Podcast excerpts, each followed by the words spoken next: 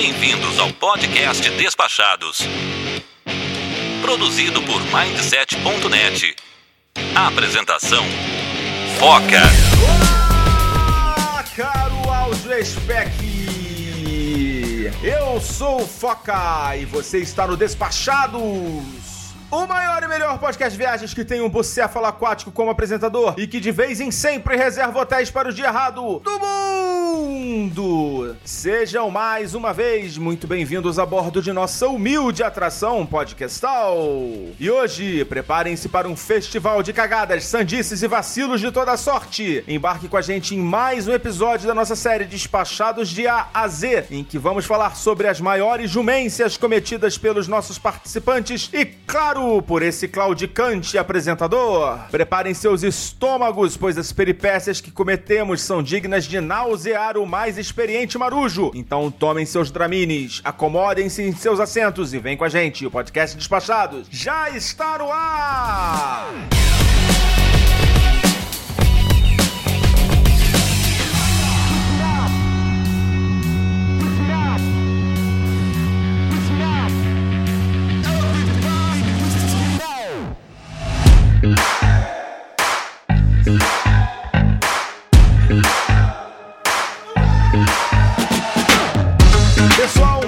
Rápido recado aqui, nosso site novo finalmente ganhou forma. Nem acredito, foram meses de expectativa e finalmente conseguimos colocá-lo no ar. Esperamos você para um cafezinho, uma visita, um comentário, um download. Eu particularmente fiquei bem feliz com o resultado, espero que vocês também curtam, tá? Esses últimos dias de julho aí de 2022, inclusive o nosso feed ficou fora do ar. A gente recebeu alguns avisos aí que não tava dando para ouvir os episódios na Apple. Na verdade, a gente não tava nem aparecendo na busca dos agregadores, tá? E por isso a gente acabou não lançando esse episódio aqui no dia correto, tá? E também outro fato importante que nos assolou nesse episódio, e aqui nem adianta a gente querer fingir que não aconteceu nada, pois pela primeira vez nesses cinco anos de despachados, nós perdemos uma gravação de um episódio, e para fazer jus aí ao tema, nós abrimos a nossa caixa de jumências, também em termos técnicos, né? E acabamos fazendo merdinha, perdemos a gravação do episódio, tivemos que regravar tudo novamente, tá? Para não dizer que a gente perdeu tudo, a gente salvou aqui alguns relatos do Cassol e da Gabi que não puderam participar de, desse episódio na segunda tentativa nossa, né? Então é isso, já vou conclamar nossos ouvintes a irem lá no nosso site novo, no post do episódio e deixar comentários aí sobre as jumências que vocês cometeram na viagem de vocês. Agora, bora pro episódio.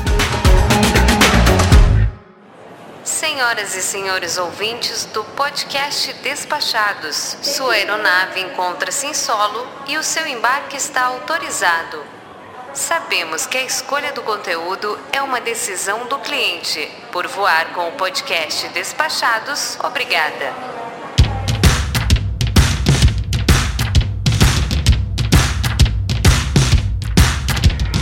Bom, gente, é, hoje a gente tá aqui para falar da jumência nossa de cada dia. E quem não tem uma história de uma jumência bem triste para contar, né, nas suas viagens? Nossas viagens são feitas de erros e acertos. Hoje a gente tá aqui para dar um foco especial em um aspecto que a gente não costuma tirar vantagem, não costuma contar para os nossos amigos e que a gente hoje vai compartilhar aqui com os nossos ouvintes, que são as burradas que a gente acaba cometendo aí nas nossas viagens. E vou começar o episódio apresentando aqui a nossa ilustre e distinta tripulação. Tô aqui hoje com a minha amiga Rê Nunes. Olá, tudo bem, gente? Como vocês estão despachados? Bora contar aquelas jumências. Dá até vergonha, mas vamos abrir o coração aqui hoje. Isso aí, hoje é dia de deixar o a vergonha no armário. Tô aqui também com a minha amiga Leila Cons. Oi, Foca, oi pessoal. Vamos lá, né? A verdade é que quem nunca fez uma jumência é porque ainda não viajou direito. Exato. Atire a primeira a primeira reserva vencida, aquele que nunca cometeu uma jumência. E também aqui com a gente a Cláudia Rodrigues. Mais uma vez, muito bem-vinda, Cláudia. Aí, pessoal, a jumenta aqui, me descobri hoje uma jumenta de carteirinha. Tô impressionada com a quantidade de jumências que eu já cometi, que eu fui me lembrando hoje para contar aqui nesse podcast. É isso aí, gente. Hoje a gente tem vários tópicos aqui. A gente tem uma história de jumência relacionada especificamente a esse episódio que a gente vai contar daqui a pouco. Mas agora a gente vai começar pelos itens perdidos, esquecidos extraviados. E eu queria saber de vocês se vocês têm alguma história com algum item ou parente extraviado aí nas viagens de vocês.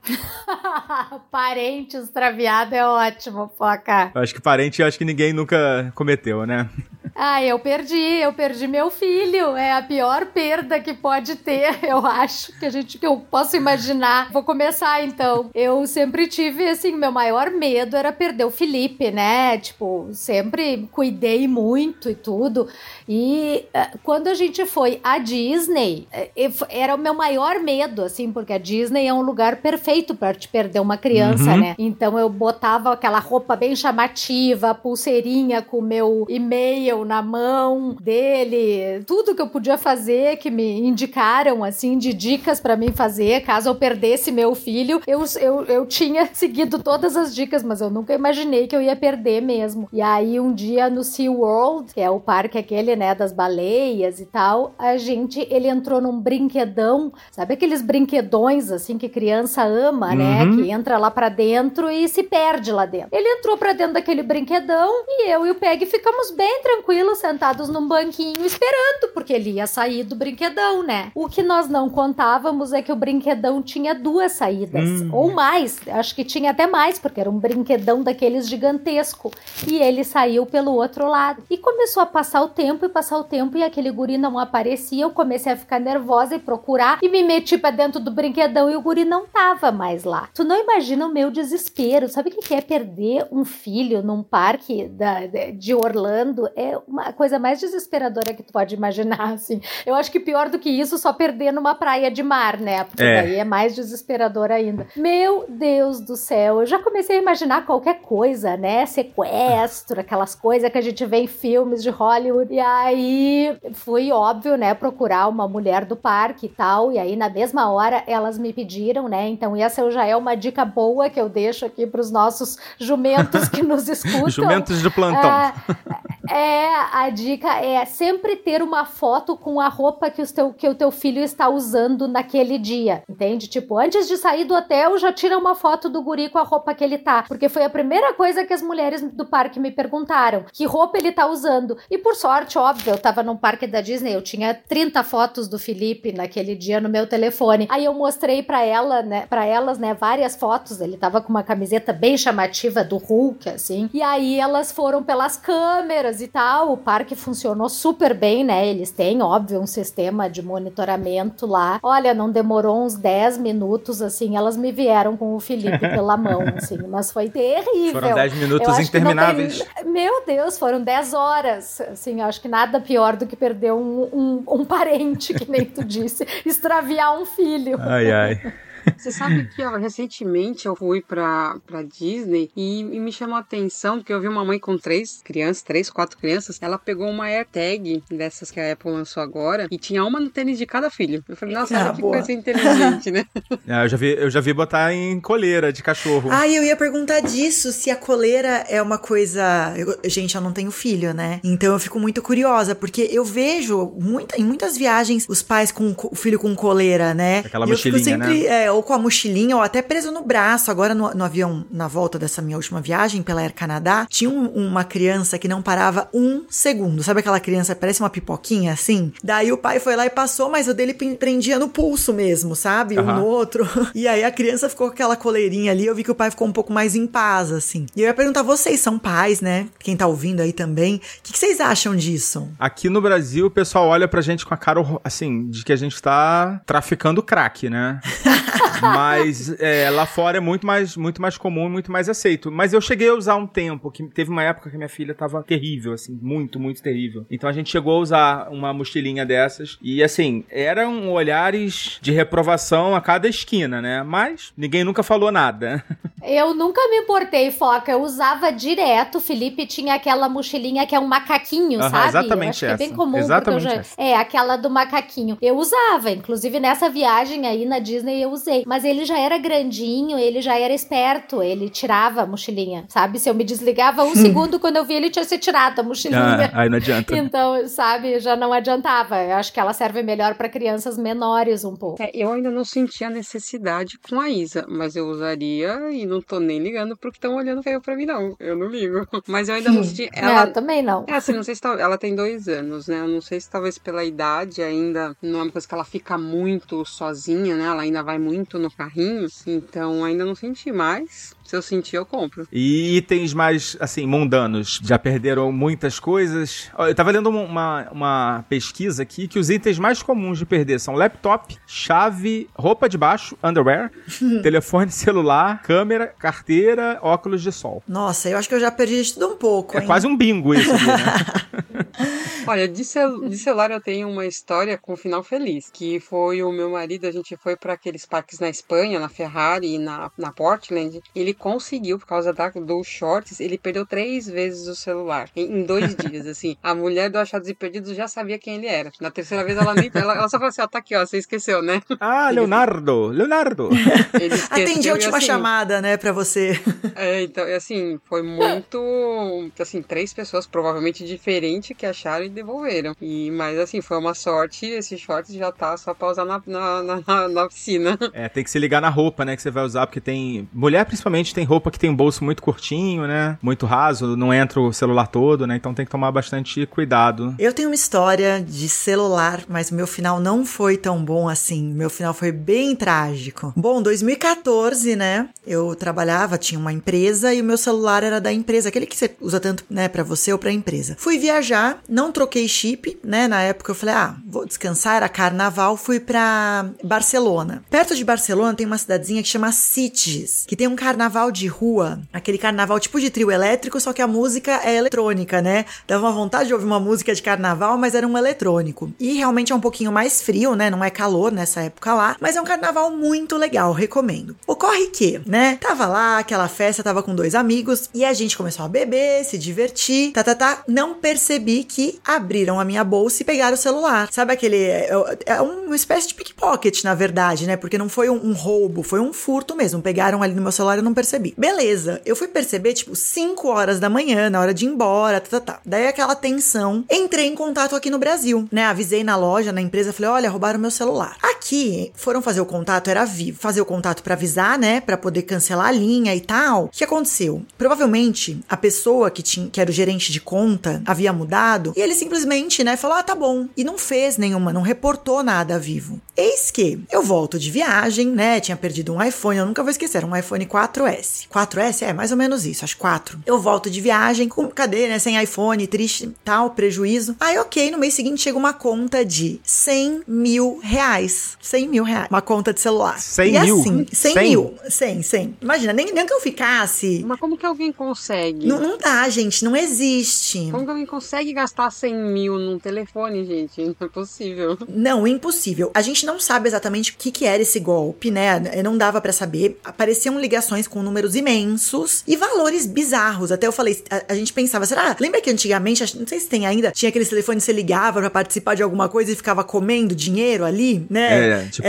programa de pegadinha. TV e tal, né? É, a gente até pensou que pudesse ser alguma coisa assim, nunca foi esclarecido. Ocorre que entramos em contato com a Vivo, porque, gente, por favor, né? Muito óbvio, quem olha sabe que não existe uma conta dessa. Eles começaram a pedir várias justificativas. E eu tinha como justificar, até porque muitas das ligações eram durante os meus voos, né? Porque de quando aconteceu, dois dias depois eu voltei. E aí a gente passa, né, várias horas, eu tava via Amsterdã, então vai pra Amsterdã voando, aí pega um voo super longo. E tinham essas ligações nesse tempo. E na verdade, já tinham falado que tinham dado a baixa no, na- no, no número, né? Já, já não tava mais funcionando a linha. Mas quem é que marca, né, o protocolo? Então, e também não fui eu, né? Tinha sido através da empresa. Aí o que acontece? Tivemos que processar a Vivo, porque o meu nome foi pro, pro Serasa, sei lá, né? Como chama, meu nome foi negativado. Eu tive um monte de problema, porque imagina, né? O teu nome lá, eu não tinha como resolver. Gente, foram cinco anos de processo. Eita, isso aí não é jumência, isso aí é uma. Não, a jumência. Inclemência. É, bravíssimo. A, É. a- a jumência.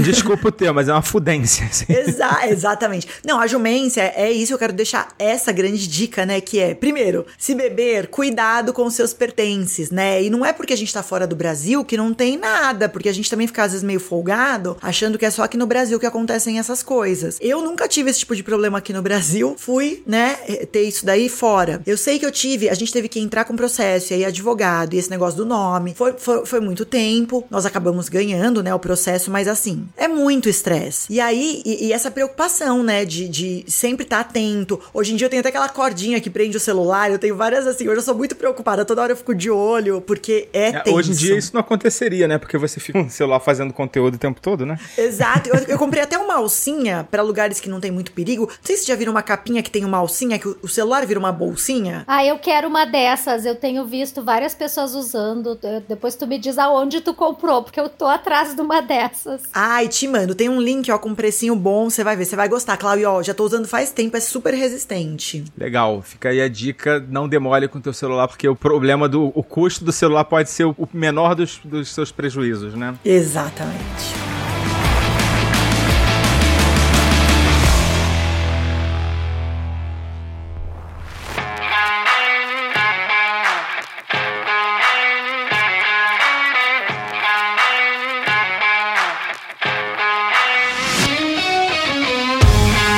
Tenho história de um celular amaldiçoado, de um celular nada, de uma máquina fotográfica amaldiçoada, assim. Ah, eu descobri depois que a, que a maldição tava na cor. Porque assim, ó, a gente foi pra Nova York, tá? Numa ida pro, pro, pra Ásia, a gente parou em Nova York. Aí eu comprei uma máquina fotográfica, assim, coisa mais fofa. Uma Cybershot da, da Sony, bem pequenininhas, fotos excelentes, assim, super feliz. Chegamos no Vietnã, um dia a gente tava lá numa função, lá no delta do rio Mekong, com uns troços que é aquelas coisas que eles te dão cobra pra te pegar e te botar no pescoço e tirar foto. e o Peg, no nervoso de pegar a cobra, deixou a máquina cair no chão, rachou o visor da Meu máquina. Deus. Aí eu digo, bom, lá vou eu, né? O nosso voo de volta era de Ho Chi Minh pra Washington. Então a gente ia voltar pros Estados Unidos. Eu digo, agora na volta eu vou pegar e vou comprar outra máquina igualzinha, só de raiva. Cheguei, comprei outra máquina nos Estados Unidos igualzinha, a Cybershot Pink. Ela era pink.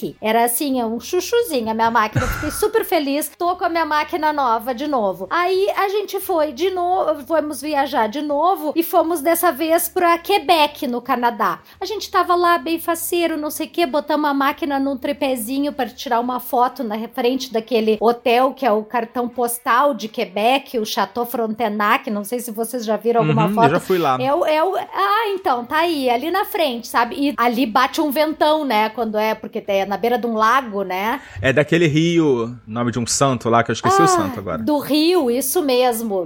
Ai, não me lembro. Lourenço, não é? Não me lembro bem. São Lourenço, é, São Lourenço. Isso, isso aí. Bateu um ventão, a máquina cai do tripé e quebra de novo. Tu acredita? Meu Deus. Eu digo, não é possível, cara. Bom, aí nessa mesma viagem era uma road trip.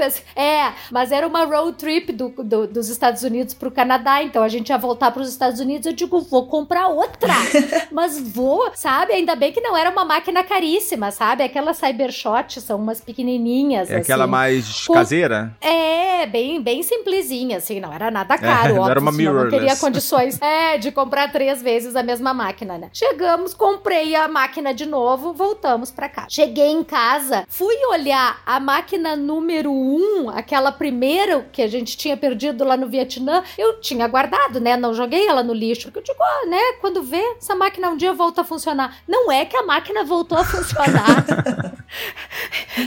Do nada, assim, parecia um milagre. A máquina voltou a Não, funcionar. e você já tinha duas máquinas. Sim, já era a já terceira, era a terceira. máquina Acho que se Pink você juntasse eu tinha. as quebradas, dava uma nova, né? Também. né? Sim. Aí, o que, que aconteceu? Fomos pra Tailândia. Chegamos na Tailândia, tá? Aqueles primeiros dias na Tailândia, eu sempre pego uma infecçãozinha intestinal, porque a gente come street food, é a melhor coisa que tem na Tailândia, né? Comida de rua, de barraquinha, eu como direto. Aí eu sempre pego, né? Nos primeiros dias ali, sempre dá uma diarreia. E sabe aquele dia que tu tá abobado da diarreia, assim, que tu tá, sabe? E aí o Peg inventou de ir pro Chato Shack Market, que é um, assim, ó, de dizem que é o maior mercado do mundo. Se não me engano, são 12 mil banquinhas. É uma coisa absurda. Isso é assim. onde? Em qual Lá cidade? É em Bangkok, Bangkok. a capital da Tailândia, isso. Lá estávamos nós no Chato Shack Market, eu preocupada de não perder o Felipe, né, segurando o guri pelos cabelos e tal. Ai, a bobada da diarreia, dito e feito. Foi a primeira vez na vida que aconteceu a mesma coisa que aconteceu com a Rê. Me furtaram da, da mochila a máquina, abriram a, a minha mochila e me tiraram a máquina, tu acredita? Me tiraram a minha Cybershot Pink. Caramba. Aí eu A digo, terceira? cara, não é possível, não é possível, sabe? Não é possível isso. eu vou, eu vou, eu vou comprar outra.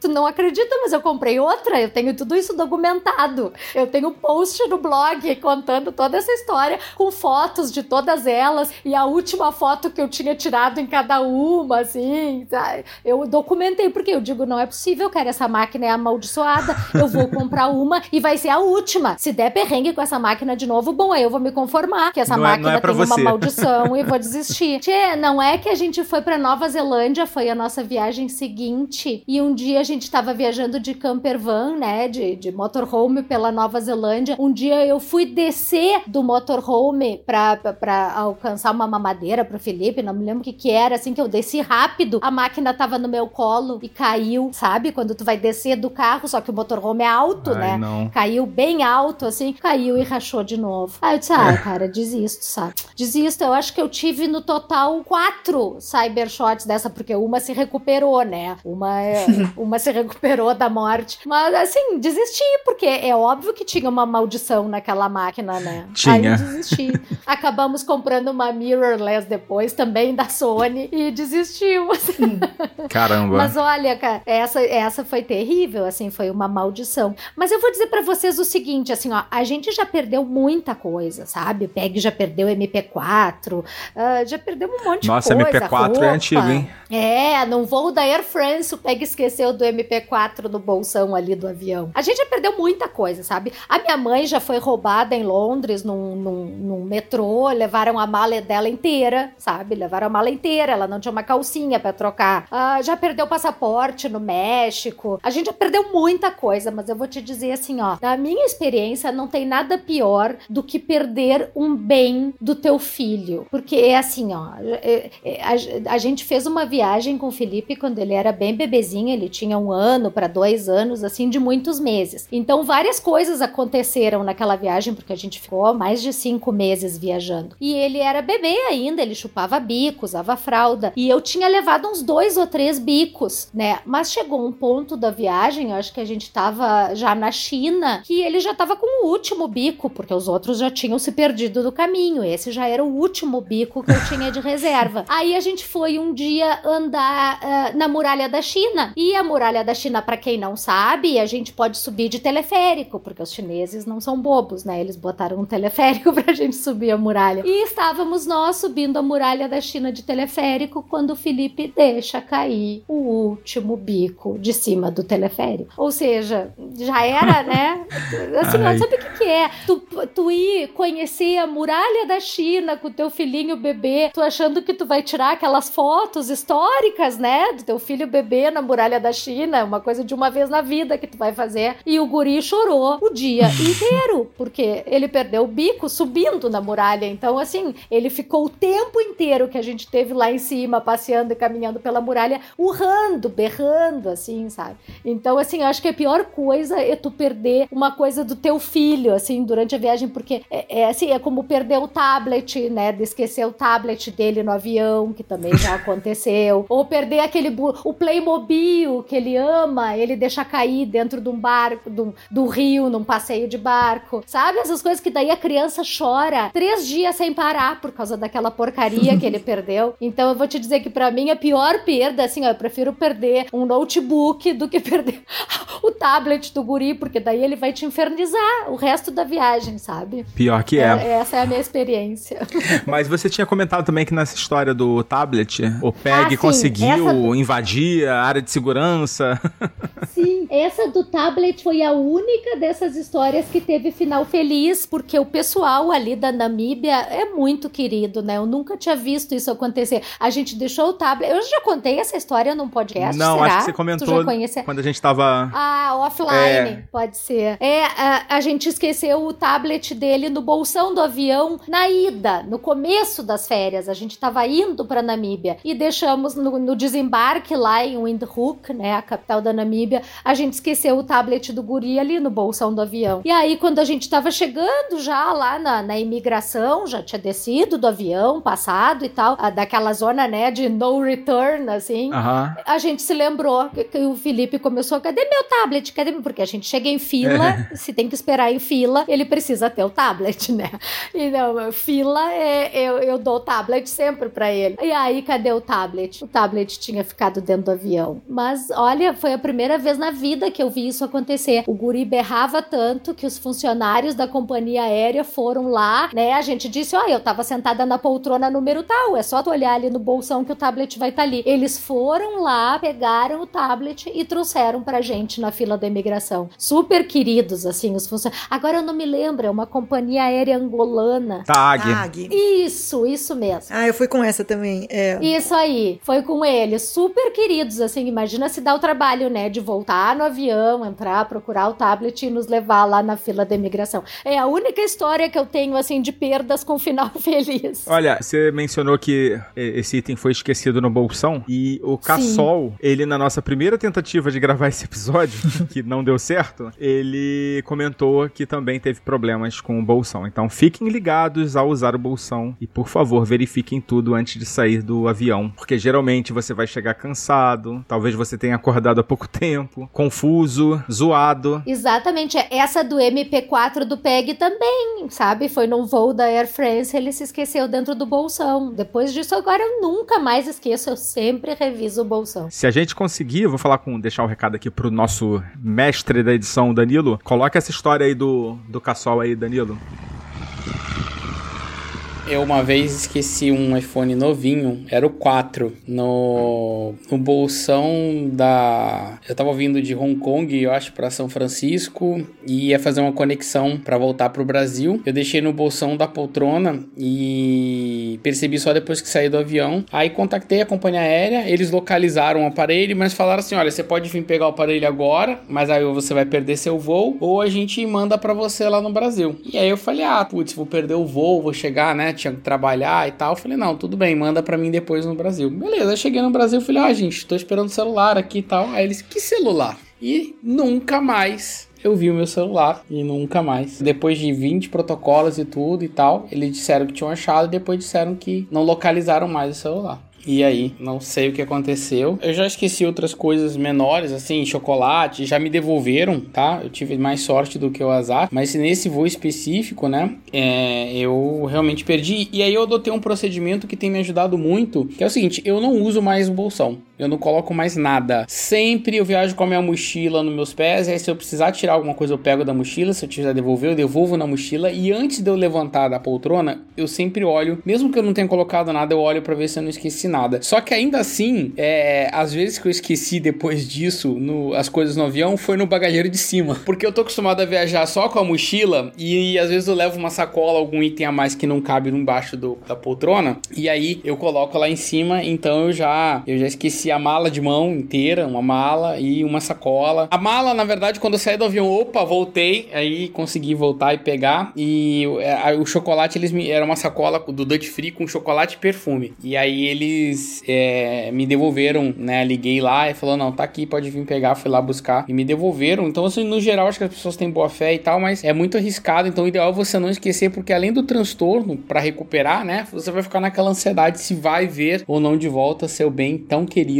e amado. Então essa é bom evitar, assim. O ideal é você tentar não esquecer, mas de fato aquele bolsão lá do avião é feito pra gente deixar as coisas lá. Porque na hora do desembarque, todo mundo fica ansioso, quer sair do avião, você acaba esquecendo. É um segundo de distração, o negócio fica lá.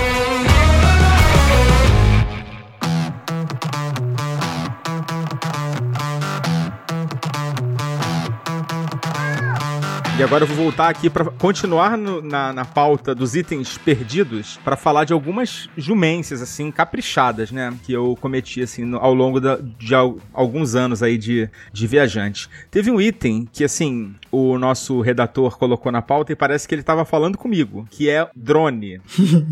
Estava eu em Foz do Iguaçu, resolvemos fazer aquela visita, né? Costumais a Ciudad del Este e resolvi comprar um drone. Era um drone fodão? Não, não era um drone fodão. Era um drone vagabundo? Um pouco. Tanto que prime no primeiro voo eu perdi contato, bateu um vento, levou o drone e nunca mais foi visto pela civilização. Primeiro voo. horror. Foram 10 minutos Tô rindo, mas é de nervoso, Foca. 10 minutos de alegria que eu- aquele drone me, pro- me proporcionou. Ele, assim, ele tinha os controles muito esquisitos. Ele não era estável, sabe? Ele ficava. Tinha que ficar corrigindo o tempo todo e ele era muito nervoso. Então acabou que, assim, não ia durar muito mesmo, né? Mas poderia ter durado um pouquinho mais, né? Com certeza. Eu tenho um, um caso de perder coisa no avião e outro de Foz do Iguaçu. Então, assim, ó, no avião eu acho que às vezes vale você falar, porque ó, agora recente, quando eu voltei, quando eu tava indo para os Estados Unidos, e eu tenho o iPad e a caneta. E quando eu fui tirar o iPad da minha, da minha bolsa para poder ir assistindo as coisas que eu vou, né? Eu sempre assisto pelo, pelo iPad, a caneta caiu. Só que eu não percebi. Eu fiquei na dúvida, será que eu dentro da bolsa? Eu ainda perguntei pro Léo, eu falei, será que, será que ficou na bolsa? Ele não, acho que ficou na bolsa. Beleza, foi o voo inteiro. No final do voo, eu peguei minha bolsa em cima, né, no BIM. Aí eu peguei e, e comecei a procurar, eu não achei. Aí eu fui na menina, porque eu tinha trocado de lugar com uma menina, pra gente pegar o meio, né, com a Isa, tudo pra gente ficar mais- com mais espaço. Aí eu voltei onde eu tava e falei pra ela, será que tem alguma caneta assim, assim? Aí ela pegou, olhou tudo, não achou do nada. A minha caneta surgiu lá do fundo da mão de um cara. Agora, se o cara tinha achado e guardou esperando alguém se manifestar, ou se ele simplesmente olhou e viu, eu não sei. O fato é que eu, começar a perguntar, fez o cara me devolver o que era meu, né? Então, eu acho que vale, às vezes, se você procurar alguma coisa assim, pergunta, porque o pessoal, no geral, eu acho que acaba devolvendo, né? Pelo menos comigo, funcionou assim, e, e deu, e, deu, e deu bom. Agora, você falou de Foz do Iguaçu, Foz do Iguaçu tem uma história triste pra contar. Quando eu, não sei se eu já contei aqui alguma vez, quando eu tava pra casar, a gente foi passear em Foz do Iguaçu, e uma das, uma- um dos passeios era ir pro Paraguai pra poder comprar coisa, né? E a gente tinha ido num shopping que era bem ali perto da fronteira tal, e compramos coisas assim de banheiro, aquelas torneiras de cozinha que era caríssimo no Brasil. Lá tava, eu lembro exato, 196 dólares, que na época o dólar, 2013, né? Não era, ta- tava muito mais baixo. Compramos várias coisas pra casa que a gente tava reformando, que a gente ia casar depois de uns Caraca, meses. mas lembra exatamente o valor, né? Lembro exato porque foi uma história muito triste. Quando a gente pegou, atravessou a fronteira, voltou, terminamos nossa viagem. Quando eu fui embarcar para São Paulo, tinha ali no aeroporto um raio-x que todo mundo tava passando, que nem você passa na, é, como se fosse uma imigração. Aí o cara começou a ver tudo que tava ali ultrapassava o limite que terrestre era de 300 dólares. Ele começou a questionar e aí eu descobri que ali é zona secundária, ou seja, se te pegam, você perde. Você não pode pagar o imposto e ficar com o que é seu. Então ele segurou tudo que a gente tinha comprado para reforma da casa, falou que eu tinha que abrir um Meu processo. Deus. E o pior não é isso, o pior é que no processo, todo mundo, ah, você já perdeu, deixa pra lá, não sei o quê. Provavelmente o cara devia estar reformando a casa dele e queria aquilo, porque ele configurou o que eu tava fazendo como contrabando, porque ele colocou que eu tinha 17 peças de uma coisa, mais 15 de outra, que era pra configurar a quantidade. E é mentira isso. Eu falei assim, nossa, eu tinha vontade de pagar só pra poder ir lá, ver ele destruir, mas pra não ficar com o cara. É que, tipo, não, não dava, né? Mas ele configurou dessa forma pra poder perder aquilo que tava ali, que tava ultrapassando É. os 300 dólares de cada um, né? Que gente- nós estávamos em dois. Então ali, aí ele falou assim: se você quiser, você pode voltar, porque a gente tinha pago um pouco de excesso de bagagem, é, repesar de novo a mala e passar aqui de novo. A gente não vamos embora, porque já deu muita confusão. É, mas isso é uma coisa que vale a pena ficar de olho, né? Então é isso. Zona primária é quando você tá entrando no país. Se você é pego dentro do país, você perde, não tem conversa. Aprendi isso, nunca mais. Pois é, é isso aí as pessoas realmente não sabem, né? Que no aeroporto de Foz do Iguaçu existe uma alfândega, né? Porque é um voo doméstico. Eu acho que é o único, né? Que tem no Brasil. Um voo doméstico tem uma fiscalização da Receita Federal. E realmente eu também não sabia. Mas assim, passei com o que eu tinha, não, não chamou atenção, pelo menos. É, foca, mas isso daí acontece em outros lugares também, inclusive várias fronteiras terrestres. Eu sei porque ali em Jaguarão é a mesma coisa que a Leila falou. Eu sou de Jaguarão, Aham. né? Aqui no, no Rio Grande do Sul, na fronteira com o Uruguai. E tem free shop no Uruguai. O que que acontece? Muita gente vai ali no Uruguai, compra aquele monte de muamba, passa da cota, né? Agora é 500 a cota, né? Ah, ah, e aí o pessoal passa por cima da ponte, porque é só um rio, né? Que, é- que tem uma ponte que divide Brasil do Uruguai. Aí quando o pessoal passa em cima da ponte, acha bom, tá safo, né? Consegui passar tudo, tá, tá liberado. Só que eles não se dão conta que logo ali adiante tem uma polícia rodoviária federal. E aí a polícia rodoviária federal vai fiscalizar. E aí tu já não tá mais na tal da zona primária, né, Leila? Ah, aí tu já já, já, já não tem mais a chance de pagar. Aí perdeu, perdeu, malandro. É. Sabe? Então isso daí acontece assim, inclusive em fronteiras terrestres e tudo tem que ter muita cuida muito cuidado com essa história de, de trazer muamba. As nossas jumências acabam, acabam custando caro, né? É, mas tem coisas que as pessoas trazem que é muamba mesmo, né? Só que nesse caso da Leila, poxa vida, né? Era itens assim que é óbvio que ela tava comprando, sabe? Pra, que, não era pra revenda, né? Aí dá uma pena mesmo. O né? interessante é que a gente tinha outras coisas, porque a gente também gosta de tecnologia, compramos tipo jogo de videogame, essas coisas. Ele só pegou o que era de construção. Então por isso que pra mim nada me tira da cabeça que ele tava fazendo alguma coisa na casa dele, ele queria aquilo. Tava fazendo uma reforminha, né? ah, muito É, provavelmente. vocês já perderam dinheiro? Eu já, várias vezes.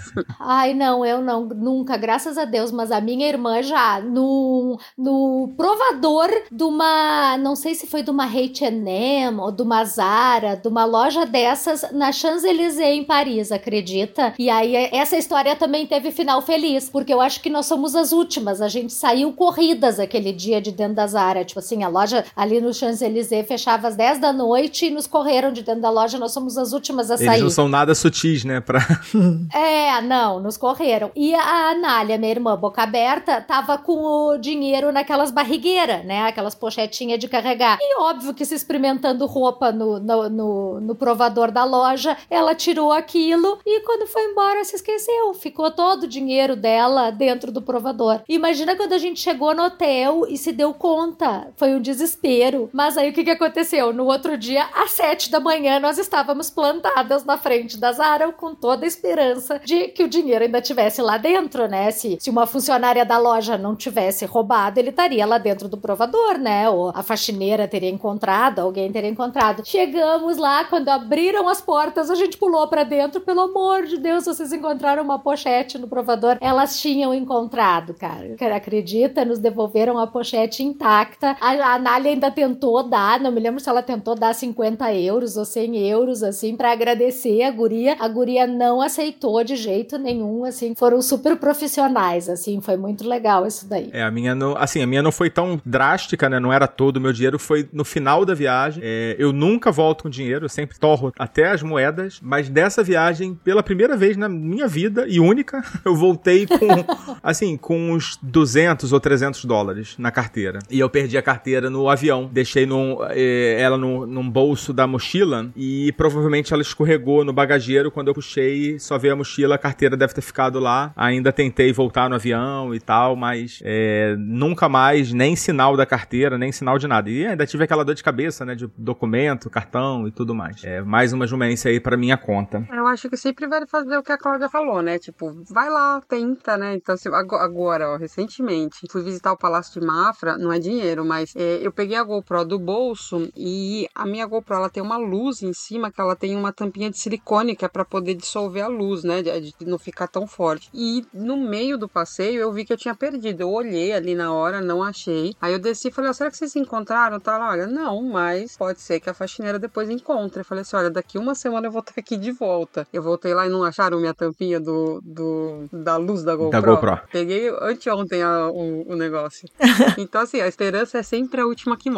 Nossa, eu tenho uma história de jumência. Sabe que eu, eu até tinha esquecido, agora que a gente tá falando disso, e uma coisa que eu vou contar, que também é legal de, de aprender. Bom, Estados Unidos, mais ou menos uns. bastante tempo, uns seis anos atrás.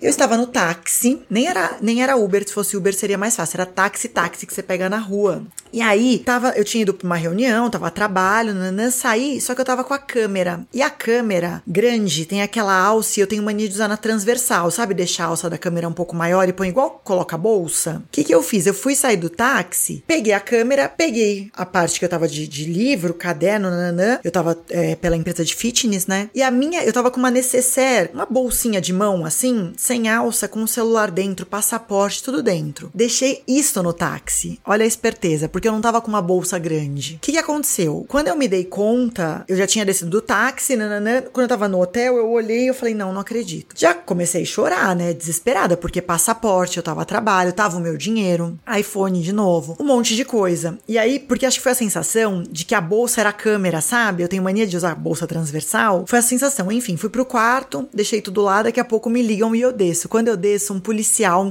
uma dupla, né? Um, uma mulher e um cara. Os policiais na, no, na, no, embaixo no hotel com a minha bolsa na mão. Por quê? Sabe quando a gente chega no país que a gente tem que preencher aonde a gente vai ficar no hotel? Aham. Nos Estados Unidos, até então, a gente preenchia, acho que nem tem mais isso hoje, né? Eu nem tenho certeza. Mas nos Estados Unidos a gente preenchia um formulário, né? Era Nova York. E eu preenchi exatamente o hotel. Você acredita que por ali eles localizaram aonde eu estava hospedada pelo meu passaporte? Que sorte. Olha a sorte. E o, não, se fosse um Uber, nós até saberíamos, né? Olha ali no aplicativo, era um táxi. Então quando eu voltei pra rua, eu nunca mais ia achá-lo. Nunca mais ia achá-lo. É verdade. Aí, olha o mais curioso. Essa história, é, eu, eu tinha até esquecido de contar. Essa história ela é muito curiosa. Quando eu fui pegar o meu celular, era um iPhone 5, que era o de plástico. Não sei se vocês lembram aquela série C que era de plástico. Aham, o 5C, que era coloridinho, Cinco, né? se- Isso, o meu era rosa. O que, que aconteceu? Eu liguei, ele não ligava. Eu não sei se quem entrou no táxi caiu no chão a minha bolsa, não- essa bolsinha, eu não sei o que aconteceu. Que se eu olhava, ele tava amassado. Ele não, não ligava mais. Não ligava de jeito nenhum. Eu colocava pra carregar e tal, não ligava. Agendei na Apple, inclusive a Apple grande não tinha horário, que era aquela Apple da quinta. Eu consegui agendar na Apple da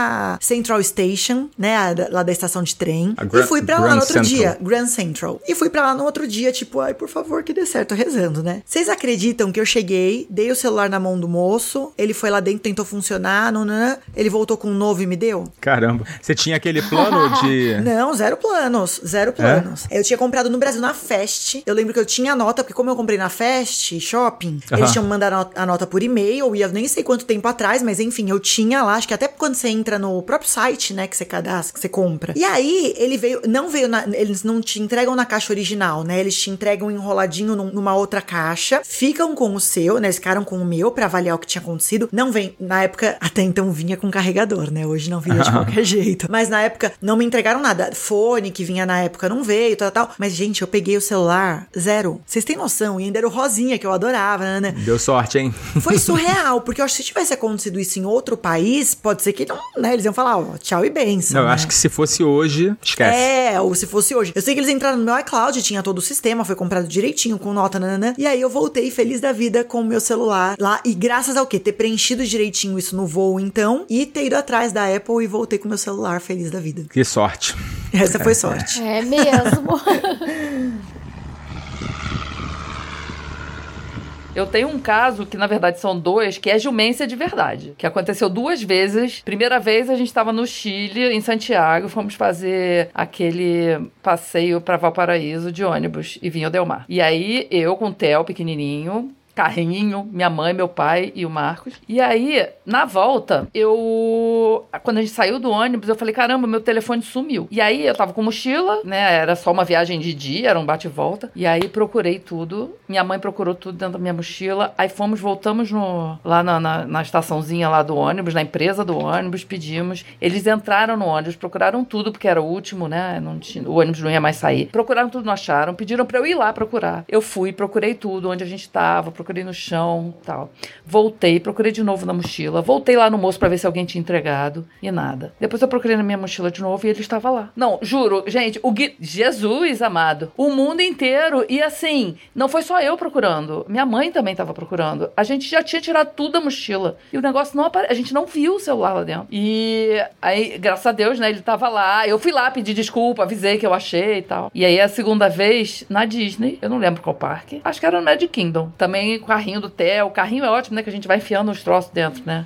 Tem aqueles bolsos e tal. E aí o Theo tava brincando lá na água e eu não sei porquê, resolvi procurar a bolsinha que a gente andava com os passaportes pra cima e pra baixo. A bolsinha com os passaportes. E não achei. E o Marcos procurou e não achou. Procuramos em todos os bolsos do carrinho. Imagina o desespero. E eu fui olhar, porque como a gente tava brincando perto da água, eu falei, caraca, será que tá molhando aqui? Porque eu botei roupa molhada do Theo e tal. Será que eu molhei os passaportes, né? Na verdade, eu tinha perdido, né? Aí fomos lá, aí sai correndo, vai lá no Achados e que é lá na, na frente do, do parque. Entra, não sei o quê. É, ninguém, não, ninguém, ninguém achou nenhuma bolsinha. Era uma bolsinha marrom com os passaportes, né? né. Aí volta e vai de novo e volta. Os passaportes estavam dentro do carrinho. De novo, o gnomo de novo botar lá, botou lá de novo no carrinho. Jumência ou não é?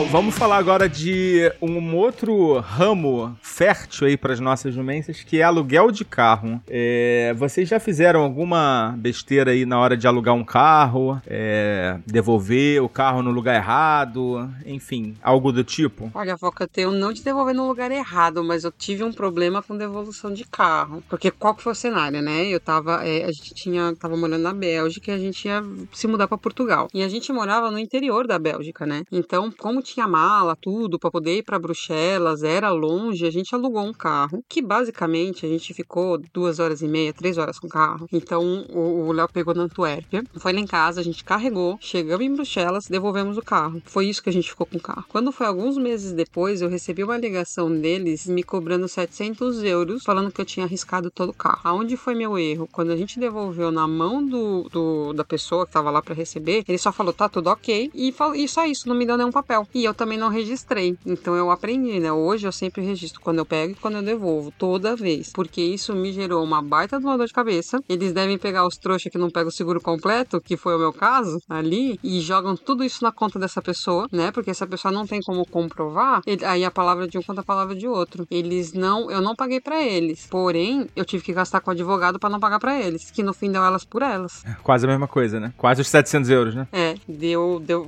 foi, foi ruim, mas assim, não foi para eles, porém depois a gente descobriu que isso é uma coisa muito comum, né? É verdade, acontece bastante e eu acho que uma dica para uma dica legal que vocês podem fazer quando vocês devolverem os carros é fazer uma, um videozinho rapidinho, dar uma volta no carro, grava, mesmo que ele não que ele não faça ali a, o registro correto, porque a gente nunca vai saber se ele fez mesmo, né, correto e tal. E normalmente você assina, né? Você assina. É, não, tem lugar, tem, por exemplo, é, eu já devolvi carro de madrugada em aeroporto, que tu larga ninguém o carro recebe, lá. né? Ninguém recebe, não tem ninguém. Nossa, tu não vai lá, mesmo. larga, tem uma caixinha É. pra tu botar a chave. Isso mesmo. É E assim, aí é- tem recibo, não tem nada. Então é bom você realmente fazer isso. Sempre tirar foto, né? Ou fazer um vídeo, né? Dar uma volta em volta do carro, fazer com um vídeo, tira uma foto do painel, né? Que você tá devolvendo o carro com, com o tanque cheio. É assim, é tão tão normal que só o fato de um advogado ter ido atrás deles, eles já largaram mão. Porque eles sabem Pois que é. não vai dar em nada, né? Então, vale atenção nisso. Depois disso, nunca mais.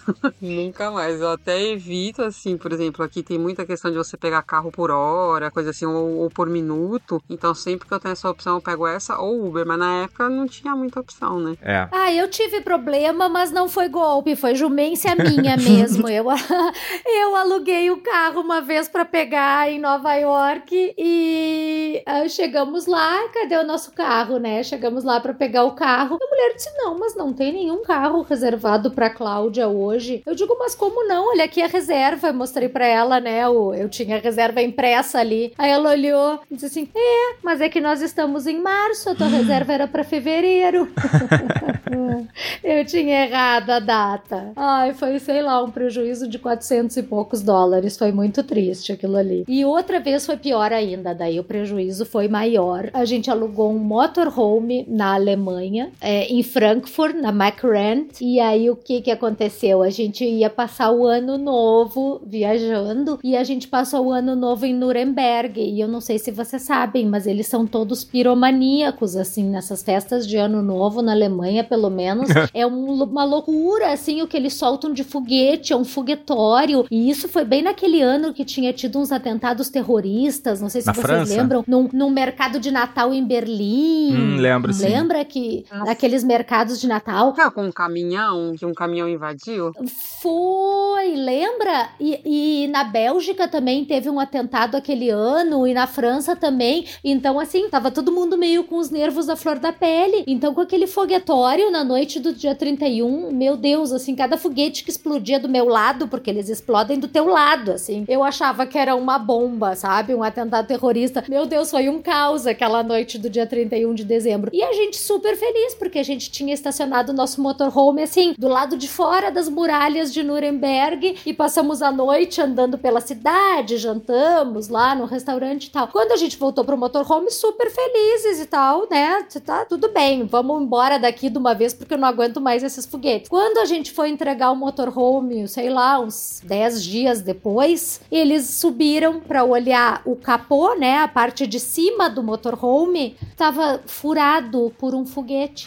o teto do motorhome tinha furado, porque, na- obviamente, quando eles me disseram que tinha aquele furo, me, me fizeram subir lá em cima, na escadinha e olhar, eu olhei, eu e o Peg nos olhamos na mesma hora, nos demos conta. Isso daí foi no foguetório da noite de Ano Novo em Nuremberg. Aí olha o prejuízo, a gente teve que, né, o valor, eu acho que era uma calção de mil euros que a gente deixava, né, pro seguro total do motorhome e a gente perdeu aqueles mil euros, porque é óbvio que o prejuízo para consertar o telhado do motorhome custou mais do que os mil euros, né? Ai, foi um prejuízo horrível, assim. Então, essas são duas dicas que eu dou. E vocês nem repararam que tinha furado. Claro que não, só quando a gente foi devolver na locadora que eles subiram numa escadinha lá em cima e olharam, porque foi a parte de fora, entende? A parte de dentro que tem um isolamento assim, não, a gente não via nada, né? Mas não deve ter Mas a parte né? de fora. É, é, acho que não. A gente pegou um tempo super bom naquela viagem. Mas então foi isso, sabe? Primeiro é, aprendizado é olhar bem a data da tua reserva de locação do veículo para não alugar pro mês errado. E a outra é tipo assim, essas festas que tem foguetório, muito cuidado, né? Não, tipo assim, não vá com o seu motorhome pra perto da- do foguetório, porque vai dar problema. Não sabia dessa história aí de Nuremberg, não, de piromania. A gente, inclusive, gravou, né, sobre o Réveillon e, assim, a maioria dos lugares é super sem graça. né? Ai, olha, assim, todas as vezes que a gente passou, meu Deus, outra vez a gente passou em Singapura o, o ano novo, vocês não têm ideia do que, que é o caos, sabe? Eu já, agora eu já digo, eu não quero mais ir passar ano novo em lugar que tem festa grande, assim, porque é sempre caos, sabe? É caos pra depois pegar o metrô, é caos pra tudo, sabe? Agora eu quero passar ano novo sempre em lugar bem tranquilinho.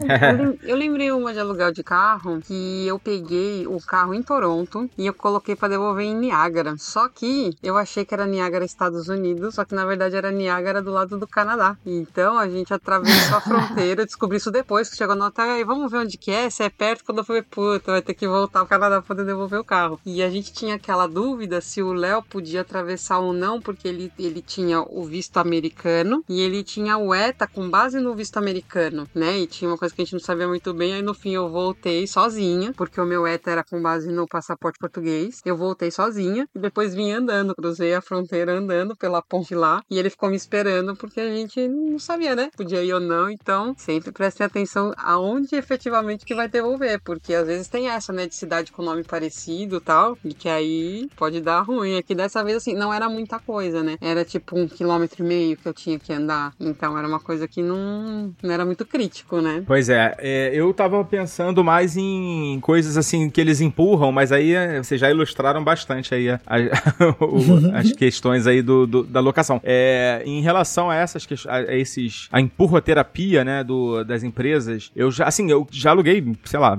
várias dezenas de vezes e eu geralmente eu não pego nada, pego só o, o no máximo seguro incluído lá na, na, na reserva, né? Quando você já faz com seguro ou com cartão de crédito. Mas teve uma vez cara, que os caras me perturbaram tanto a ideia, eu acho que eu tava cansado. Eu acabei pegando uma opção que você não precisa devolver o tanque cheio. E depois eu fui ver que aquilo é uma furada danada, porque é, eles cobram mais caro do que, do que custa no posto de gasolina, né? A, a gasolina. Eles te cobram um tanque inteiro e ninguém vai devolver o tanque vazio, né? Você sempre vai devolver o tanque com alguma quantidade de gasolina, né? Nem que seja um, um copo de gasolina, né? Mas geralmente eles se dão muito bem nessa, né? Porque você vai devolver com a reserva ou acima da reserva e ali, né? Eles cobram o tanque inteiro, como, como eu disse, né? Então nunca faça essa besteira. É, mas também não deixe é, para abastecer o carro, é, não fique, não conte muito assim com de encontrar um posto de madrugada, né? Porque você pode ter problemas. Não sei se alguém já comentou, já teve Eu. esse tipo de problema. É, às vezes não tem um posto muito próximo do aeroporto, então você tem que se,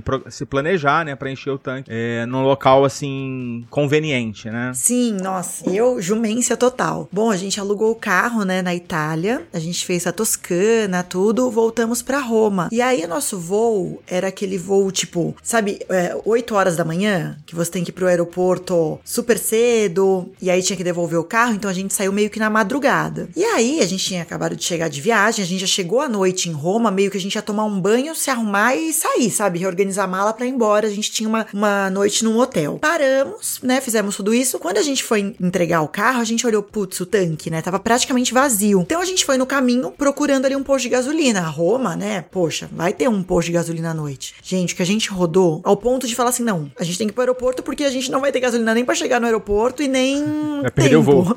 Vai perder o voo, vai ser um pouquinho mais caro. Chegamos, era aquele esquema que parece um estacionamento de shopping, sabe? Que você para no estacionamento, tem uma caixinha pra você deixar ali a chave, você não sabe muito bem. A gente não alugava muito carro, não tinha muito esse costume. Sabe quando você fala, "Ai, será que era isso? Bom, quando veio a conta, porque você deixa seu ca- cartão de crédito cadastrado, né? E eles cobram lá o tanque. Eu acho que dava pra encher uns cinco tanques de carro. Ainda bem que era um Peugeot pequenininho, não era nenhum carro, né, com tanto, t- tanque tão grande, mas foi uma facada, uma facada. Então, assim, fiquem de olho pra abastecer. E se é pra entregar com tanque cheio, entregue com tanque cheio. Sempre, sempre. É, a gente também teve essa dificuldade aí de chegar na correria no aeroporto Charles de Gaulle, em Paris, e ficar rodando atrás de posto de gasolina, nervoso, porque tinha que correr pra pegar o avião, tinha que correr pra entregar o carro. Foi um sufoco mesmo. É bom sempre sair com bastante antecedência nesses casos, né? Que tem que ainda encher o tanque do carro, devolver pra pegar avião. É, é verdade, isso daí já aconteceu com a gente também. Agora, que vocês contaram essa história, eu lembrei dessa de Paris. Mas foca, isso de negar tudo também às vezes tem que ter cuidado, porque eu sou que nem tu, eu nego tudo. Né? E eles são muito chatos, né, Cláudia? É, ma- mas uma vez a gente teve um perrengue justamente porque a gente negou. Ah, em, tipo assim, ó, tem lugares nos Estados Unidos que, que agora tem aqueles esquemas, né? Eu acho que ali na Flórida mesmo é assim, na Califórnia também tem os lugares que é assim, que tipo assim, que tu. É aquele troço automático do pedágio, sabe? Que tu simplesmente não tem como pagar, tu tem que ter aquele trocinho, É. né? Então, se tu não pega, e aconteceu com a gente na Golden Gate Bridge, porque a gente não sabia que tinha que pagar pedágio na Golden Gate. A gente super ingênuo, passava pra lá e pra cá. Nós tava adorando passar pela Golden Gate pra lá e pra cá. Olha, a gente passou umas cinco ou seis vezes só pelo passeio. E a gente não sabia que tinha que pagar o pedágio, porque não diz em lugar nenhum, assim. E aí depois que a gente foi que foi descobrir que tem que ter aquele esqueminha, não sei, até hoje eu não sei direito como é que funciona, mas tu tem que entrar num aplicativo, né, e tal. E eles tinham nos oferecido e a gente não aceitou porque eu nunca aceito nada. Eu acho que se a cidade tem essa questão de que você não tem a opção de pagar com dinheiro, eu acho que deveria ser obrigação o carro que a pessoa aluga ter isso disponível. Eu acho isso muito É, sacanagem. porque cobrar acaba que eles cobram, é. que eles cobram um valor absurdo, né? É, eu. É, e o turista tem direito de ser jumento quanto a isso, né? Porque eu tô, sei lá, eu nunca imaginei que tinha que pagar o pedágio na Golden Gate. Não dizia em lugar nenhum, sabe? Como é que o turista vai adivinhar? Pois é. Eu também já caí. eu- uma vez eu não queria pegar, acabei pegando esse do. é, ele- na Flórida eles chamam de toll by plate, né? Que é pedágio pela placa, né? Ele lê a placa e, e- e manda direto pra. E assim, esses caras são foda. Eles acabam enrolando a gente de alguma forma, cara. Porque assim, Eles usaram, eles usaram exatamente isso, né? Ele falou, ó, tem, você não, você não consegue pagar o pedágio na na Florida Turnpike. E era mentira dele, porque a Florida Turnpike ainda dá para pagar, ou pelo menos na época dava, né, para pagar do tradicional, né, passando na, na cabine. E ainda por cima ele me empurrou um que era assim, ó, você paga, sei lá, 30 dólares por dia, que era bem caro, porque ia ficar 10 dias, ia dar quase 300 dólares. E aí você tá com é, incluso o quantas passagens forem, entendeu? Você pode passar quantas vezes você quiser, não vai cobrar nada. Mas assim, eu fiz as contas, eu teria gasto menos da metade se eu tivesse pago os pedágios, né? Então assim, é, uhum. é, é, é um negócio bem complicado. É bom você dar uma estudada antes, ver qual, quanto que cobra, né? Quanto, porque assim, cada empresa cobra um valor diferente, cada empresa tem uma, uma dinâmica. É, isso é chato, cara, isso é um saco. E aí para você não perder dinheiro, você tem que se informar antes. Eu como não, não cheguei lá meio que assim, com a cara e com a coragem e saí negando tudo como eu sempre fiz, acabou que eu, na pressão ali, né, no medo, eles sempre vão falar alguma coisa, ah, porque é obrigatório, mas não é. Se fosse, ele não perguntava, né? Ele cobrava simplesmente. Ah, não, então, ó, eu tive duas experiências recentes em Miami, que eu fui em novembro, na Black Friday, e voltei agora em março. Em novembro, a gente pegou numa empresa que era tipo low cost. E lá era a mesma coisa, era 25 dólares o, o dia do, do uso do, do, do negócio de pedágio. E se eu não ativasse e eu usasse, eu além dos 25 pagava mais 25 de multa. Uh, e não tinha nada. Aí você chega lá, ah, mas tem 70 dólares que é o seguro obrigatório da Flórida. Aí eu ainda fui procurar e realmente é obrigatório. Mas por que, que isso já não estava no valor? Por que, que ela só avisa depois que você tá lá? E aí no fim ele foi encarecendo. Quando a gente voltou em março, a gente pegou na Alamo e já tinha tudo. Já tinha esse tool by plate, que aí tem o tool by plate e tem o Sampass, né? O Sampass ele é mais barato do que o tool by plate. É, então, mas são, são valores diferentes. E nem todos os lugares aceitam o tool by plate. Mas pelo menos tinha, né? E já estava incluído o seguro, é, esse obrigatório, já estava tudo. Então, no final das contas, a Alamo teria ficado muito mais barato se a gente tivesse pego da outra vez do que nessa empresa que teoricamente era uma low cost, porque ela é uma low cost porque ela não discrimina ali todos os valores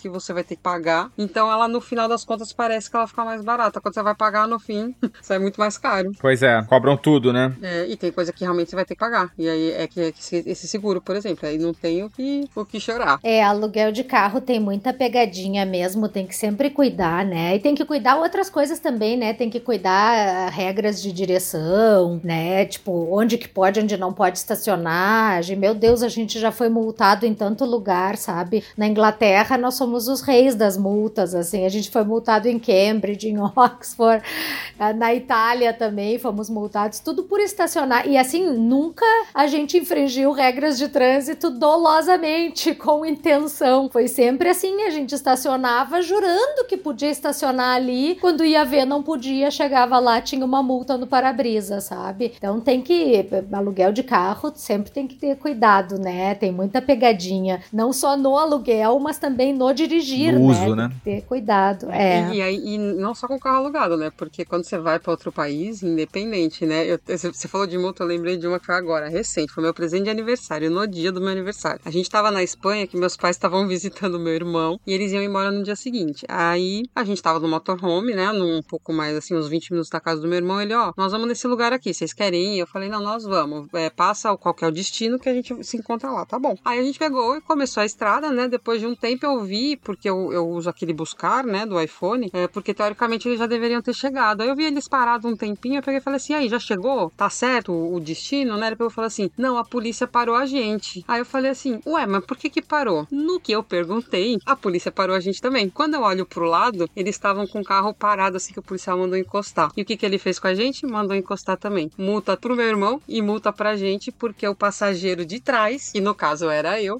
estava sem o cinto de segurança. 100 euros para pagar na hora, porque na Europa não tem conversa, você vai pagar na hora. Hum, Só porque atrás. É, foi bem triste. Assim, foi engraçado porque, não, ué, olha, eles estão parados ali. Quando a gente encostou do lado, eles começaram a rir. Aí o policial achou meio estranho. Eu falei assim: não, é meu pai. Ele, ah, então você tá sem cinto, né? Eu falei, é, então, precisa? Aí ele precisa, tá aqui, não sei o quê, 100 dólares de multa. É, 100 euros. 100 euros de multa, presente de Ei, aniversário. Que beleza. Você acredita que eu nunca. Acho que multa eu nunca paguei, mas é, essas cagadas que a gente faz, a gente vai aprendendo também, né? Eu já tomei essa e uma outra que eu tomei era porque eu estava andando, acredite se quiser, na faixa do meio. Porque eu tava andando, não pode, E não- tem que andar na faixa da direita, a do meio é pra você ultrapassar.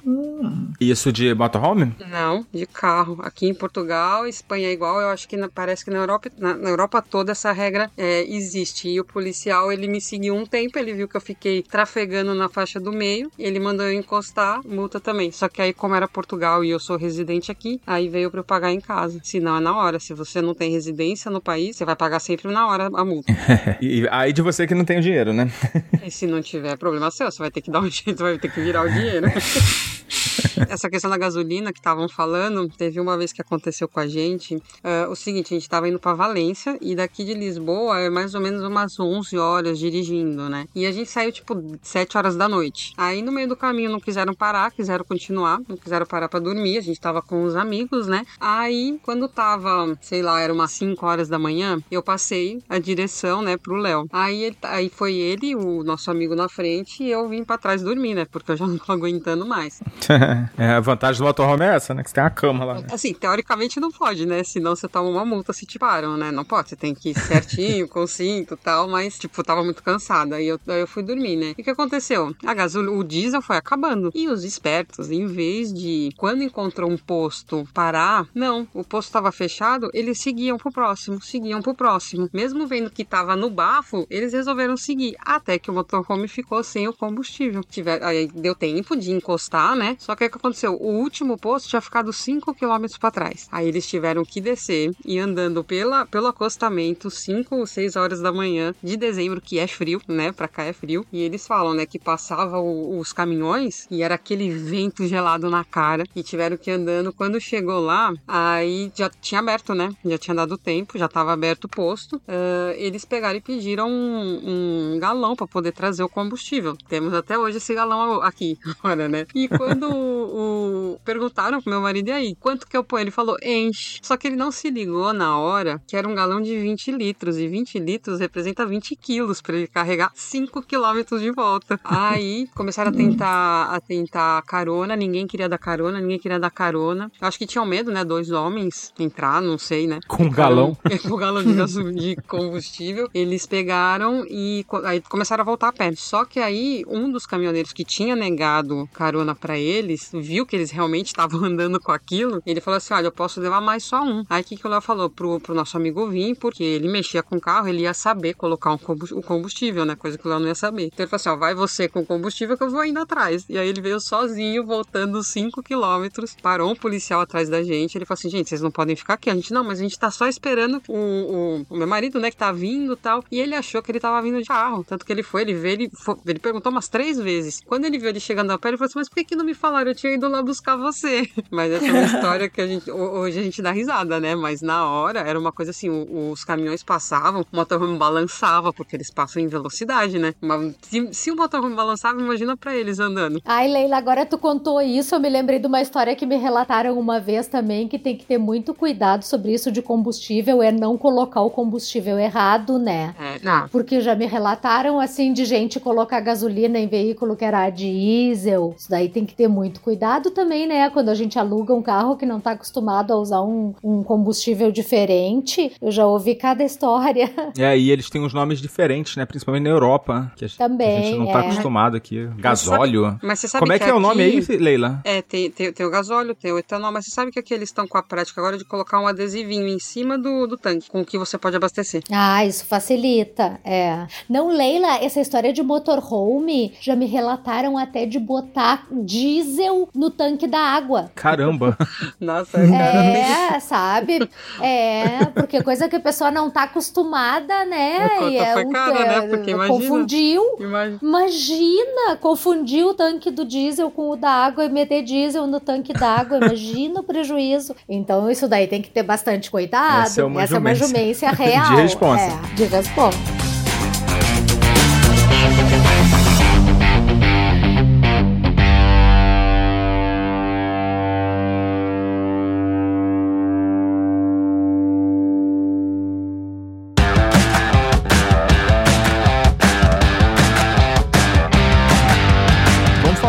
Pouquinho de reserva de hotel. É, para começar esse bloco, eu vou pedir pro Danilo também colocar uma outra história do, do Cassol, que ele contou na outra gravação, que a gente teve problemas, e que foi de, uma, de um voo que ele fez pra Austrália. Solta aí, Danilo.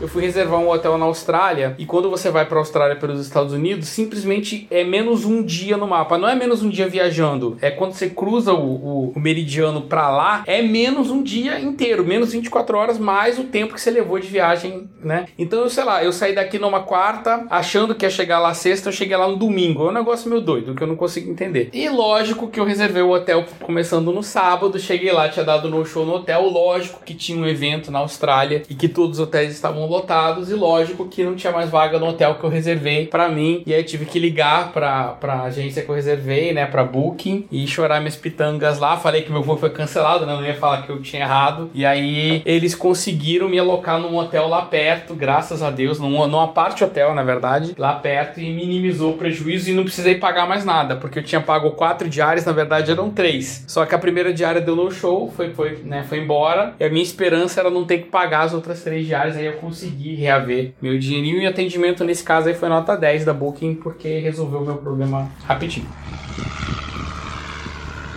Então vamos falar um pouquinho agora de hotéis, né? Aproveitando a história do Cassol. E queria saber de vocês também se vocês têm alguma. Eu, assim, eu não é exatamente de hotel. Queria já abrir o bloco aqui é, com essa pequena jumência aqui que eu cometi. Não, não foi nada grave, mas eu reservei um Airbnb em Paris. Isso em 2014. Já tem bastante tempo. E eu não me liguei que era no sexto andar e não tinha. O prédio não tinha elevador. E eu foi assim uma viagem que a gente viajou super carregado com um monte de mala. Foi a primeira viagem que minha esposa fez pra Europa. E ela levou, assim, a casa nas costas. Não adiantava falar com ela na época. Uhum. Assim, era, era jogar palavras ao vento. E aí, mas quem me ferrou, quem se ferrou fui eu, porque eu tive que subir aqueles seis andares numa escada, assim, super apertadinha, com uns containers nas costas e foi super sofrido. Vocês têm alguma, algo parecido? Eu, fui- isso aconteceu comigo na minha lua de mel. Mas quem nunca fez uma dessa, né? Que é de primeira pedra, foi a mesma coisa.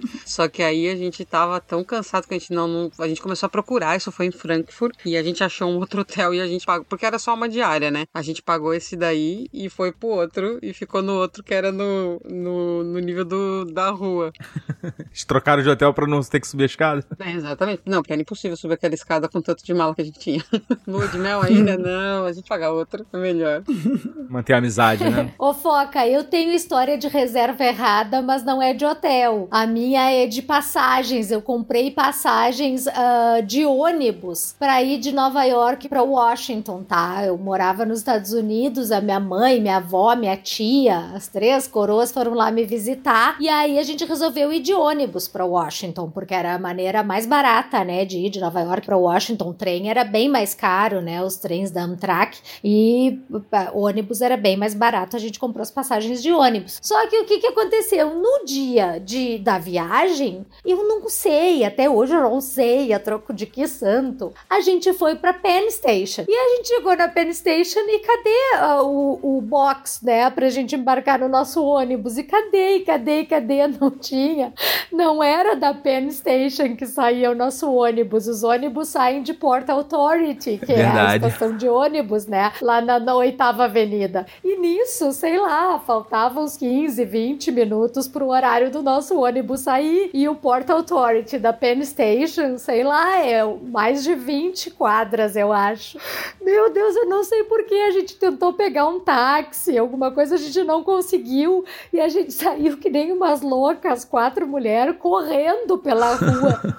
Nós corremos umas 20 quadras naqueles 20 minutos. Vocês não têm ideia do que que foi. E eu só dizia, e a minha tia velha, né, tudo dizendo assim, Cláudia, desiste.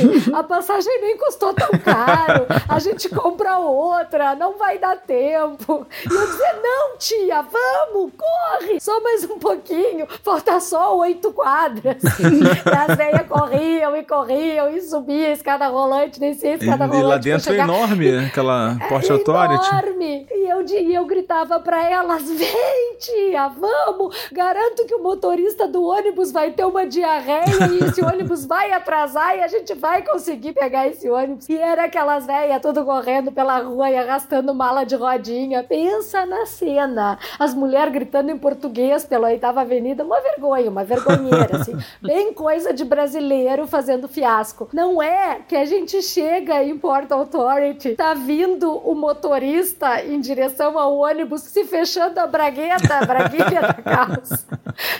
Eu dizia pra elas, vocês viram? Eu falei que ele ia ter uma diarreia. E nós ia... O ônibus tava uns assim, ó, como 10 minutos atrasado. Coisa que nunca na vida, né? Imagina nos Estados Unidos, eles não atrasam. É difícil né? demais, né? Outra... É, o homem vinha se fechando a braguilha, aquele gordão, sabe? Americano, típico, assim, se fechando a braguilha das calças. Eu digo, não é possível. Conseguimos pegar o ônibus. Mas então, desde então, gente, eu sempre digo isso, tem que ter maior cuidado, né? De, de, de olhar. Isso daí já, já aconteceu comigo duas vezes. Essa é a história engraçada. Teve uma outra que não foi tão engraçada, que o nosso voo saía do aeroporto de Stansted, em Londres, e a gente foi pro Heathrow, sabe? Meu Deus, dessa vez foi terrível, porque pra gente conseguir chegar no aeroporto, sei lá, não tinha metrô, não tinha nada, a gente acabou tendo que pegar um black cab. Você comentou isso num episódio recente. É, é, eu acho, meu Deus do céu, foi um prejuízo terrível, sabe? Foi o valor mais alto do que o da passagem aérea que nós tinha comprado da Ryanair. Com certeza. Sabe? Então tem que ter muito cuidado, né? Não, não, não foi uma vez que aconteceu comigo, foi jumência dupla, né? Disso de ir para a estação errada ou para o aeroporto errado. Tem que ter cuidado, né? Eu acho que alguém tinha comentado num outro podcast que, que o voo saía de Congonhas e foi para Guarulhos. Teve uma coisa assim. Acho que foi por isso que eu acabei. Agora eu já não sei mais se foi no, na gravação que não foi ao ar, se foi algum outro episódio. Eu já cometi isso. Ah, eu fui ser. É. Não, eu já fui pra, pro aeroporto errado e perdi a passagem. Perdi porque era o último voo, não dava tempo de de chegar, era Santos Dumont. Era, meu voo era do Galeão e eu fui pro Santos Dumont. É, imagina. Isso daí é uma jumência terrível, É. né? Tu ir pro, pra estação errada, pro aeroporto É, errado. e assim, a gente relaxa, né, cara? A gente, ah, não, eu sou, eu sou, eu sou bonzão de viajar, eu sou. Isso aí é de É, boa, bem isso aí isso. pra mim não é nada. Aí de- a vida vem esfregar umas verdades na nossa cara de vez em quando.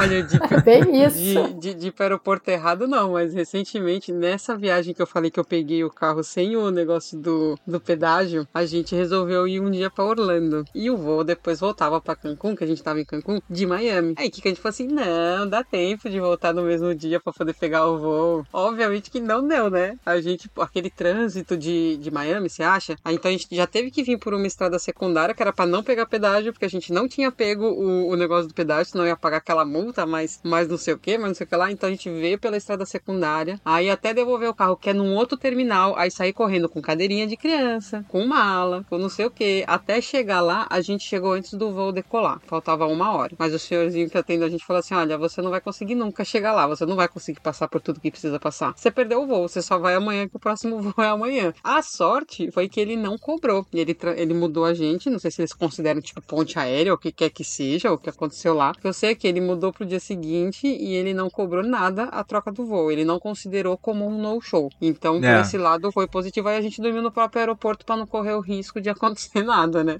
É, fontes internas das companhias aéreas me informaram que caso é, eles sejam muito bonzinhos com você, é porque eles fizeram overbooking. Ah, isso aí pode ser. E aí eles não ser. te cobram nada. Não, a gente vai dar um jeitinho aqui pra você, mas é porque eles já estão com o voo lotado, né? E você tem a sua passagem lá, mas como você não, como- eles saem fazendo assim, fechando o check-in super cedo, né, Pra justamente pra para evitar de ter que pagar as multas lá do overbooking, né? E aí eles remarcam pro pra pessoa sem sem cobrar, sem criar muito caso, né? Então assim, é super importante chegar com os prazos, principalmente voo internacional, né? Chegar com três horas, né? No no é para chegar com três horas no terminal, né? Não é pra chegar lá na, na estrada, né? Na entrada do aeroporto, né? Porque eu já passei muito perrengue com, com horário de voo. Nossa. É assim, correr já corri bastante, mas perder mesmo foi esse daí, foi o único voo até hoje que eu perdi. É, teve um voo que eu só não perdi porque o voo foi cancelado. Aí eu cheguei lá, deu tempo de, de pedir uma pra ma- mandar pra outra, pra outra companhia aérea, mas eu ia perder aquele dia porque a gente chegou também faltava tipo uma hora ou menos pra, pro horário, né, da, da decolagem, né? Então não ia dar tempo. Com certeza.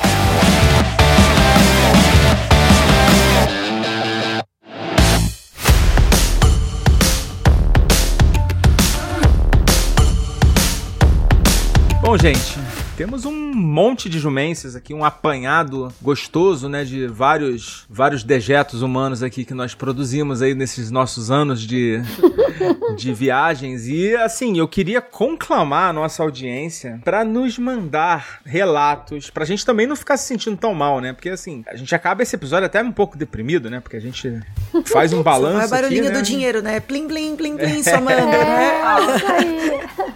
O preju. Eu acho que nessa altura já passa a ser aquela história engraçada de contar que a gente começa a dar risada, né? Mas na hora, É, cada uma. é, isso aí. Pois é, vamos fazer a contabilidade de quanto, quanto nos custou aí esse, esse monte de, de cagada. Mas eu vou conclamar aqui a nossa audiência para mandar relatos aqui pra gente. A gente vai ficar aguardando ansiosamente aqui e vamos fazer uma leitura especial aqui no próximo episódio ou daqui a dois episódios do seu caso, caro Audiospec. Se você tem uma história assim que a gente passou perto, mas não foi exatamente, ou você caprichou também, manda pra gente que a gente vai ler aqui na próxima. Mas tem que caprichar, hein? E agora eu vou aproveitar para me despedir aqui da minha ilustre e distinta tripulação. Muito obrigado, meninas. Rê, mais uma vez. Muito obrigada. Bom, jumência, né, feita. Conseguimos pagar a nossa jumência da edição, da, da gravação passada.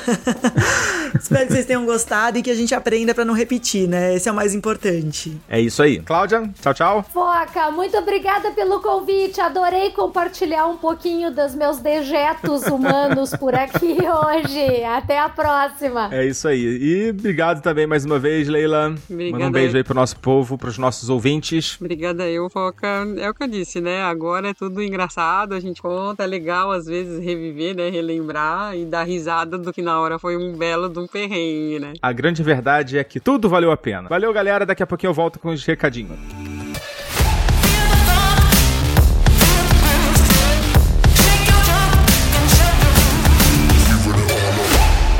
Alguém ia falar alguma coisa? É, não, eu ia falar, senão a gente não tem história pra contar, né? Que graça tem. É isso aí. É isso aí, jumência se confunde um pouco com perrengue, né? Mas eu acho que a gente meio que focou bem nas jumências mesmo, né? Jumência. Acho que ficou bem bom. A definição de jumência é um perrengue que você mesmo provocou.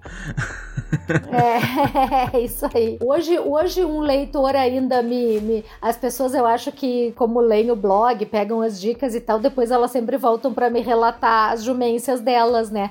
Hoje um ainda me, me mandou um, um áudio aqui no Instagram indignado. Porque eu tô aqui, pronto pra embarcar pra Argentina e não querem me deixar embarcar, furiosos, te achando cheio da razão. Ah. E eu digo, mas por que que não querem te deixar embarcar? Ué, porque não é que com carteira de identidade a gente pode ir para os países do Mercosul e tal? Eu digo, sim, claro, com a carteira de identidade, o RG, a verdinha, né? E ele, não, eu tô com a minha carteira da OAB. eu digo, pô, meu senhor, aí não Ai, ai. vale, porque a da OAB tá escrito expressamente ali, né, que é válido no território nacional. As pessoas, assim, ainda furioso, né? Ele tava Eu ia furioso. chutar que ele não tava com a CNH, né? Mas. não, Era pior. ele tava com a carteira. é, a- a- o RG dele, claro, é válido como RG a carteira da UAB, mas só no território nacional, né? Na Argentina estão nem aí pra, pro, é, pra carteira da UAB dele. E o advogado se achando o certinho, né? Então. O advogado, né? Advogado. O advogado. Fala mal de advogado, não, que temos Não. uma presente aqui. Eu aqui, eu aqui, mas eu não faço essas carteiradas literalmente, É. né? Carteirada, bem isso mesmo. Me dá uma vontade de rir. Eu digo, bah, meu amigo, que jumência. Dá de rir. Então é isso, meninas. Vamos ficando por aqui.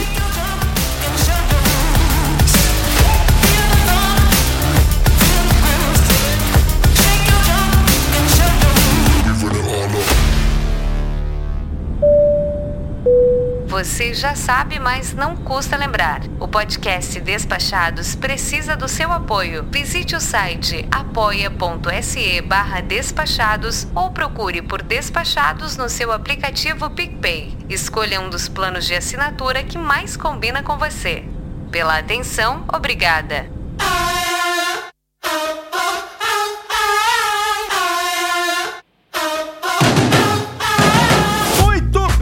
Pessoal. chegando aqui ao final de mais um episódio. Esperamos que vocês tenham gostado das nossas histórias e nós abrimos aqui o nosso arquivo secreto. Esperamos que, primeiro, vocês aprendam com os nossos erros, que é a melhor forma de aprender, e segundo, que vocês também nos contem quais cagadas e jumências já cometeram nas suas viagens, pois a gente sabe que todo mundo que viaja mais dia menos dia acaba provocando suas próprias jumências, né? Acaba cometendo suas próprias jumências. Então agora para aí o que você estiver fazendo e vai lá no despachados.com.br, entra no post desse episódio. No final da página você tem lá o campo de comentários para deixar lá os, a sua história, tá bom? Considere também apoiar o nosso projeto, pois atualmente essa é a nossa única fonte de custeio e os nossos custos atualmente eles estão bem maiores do que foram no passado. Nossos apoiadores atualmente são Caroline Sobrinho, Jorge Alfradique, Bruno Souza, Rogério Miranda, Isnardo Villarroel, Bruno Vasconcelos, Marcel Pinto, Érica Rabelo, Gustavo Yamaguchi e Cleiton Pereira. É, recentemente a gente perdeu, inclusive, alguns apoios, então, novamente, considere nos apoiar a partir de 15 reais por mês. Você já ganha acesso ao, ao nosso Very Important grupo no Telegram e fica informado sobre os principais assuntos relacionados à viagem. Você pode perguntar, é, tirar suas dúvidas aí com o mais despachado grupo de viajantes do país, quiçá do planeta Terra. Considere também nos avaliar no Apple Podcast, Spotify, Deezer, Google Podcast, TuneIn,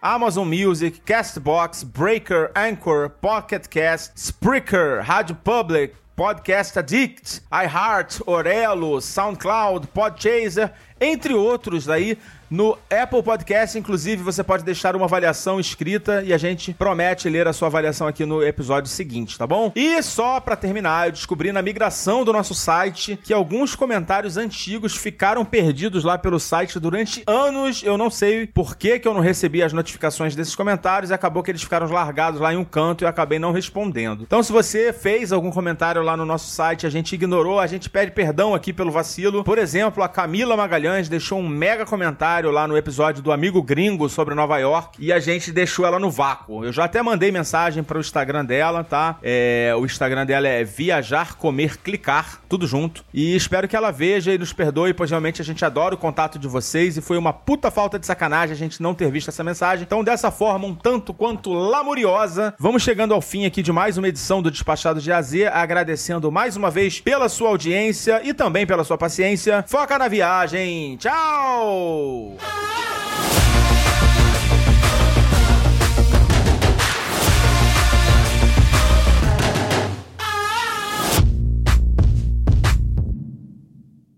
Esse podcast foi editado por Nativa Multimídia, dando alma ao seu podcast.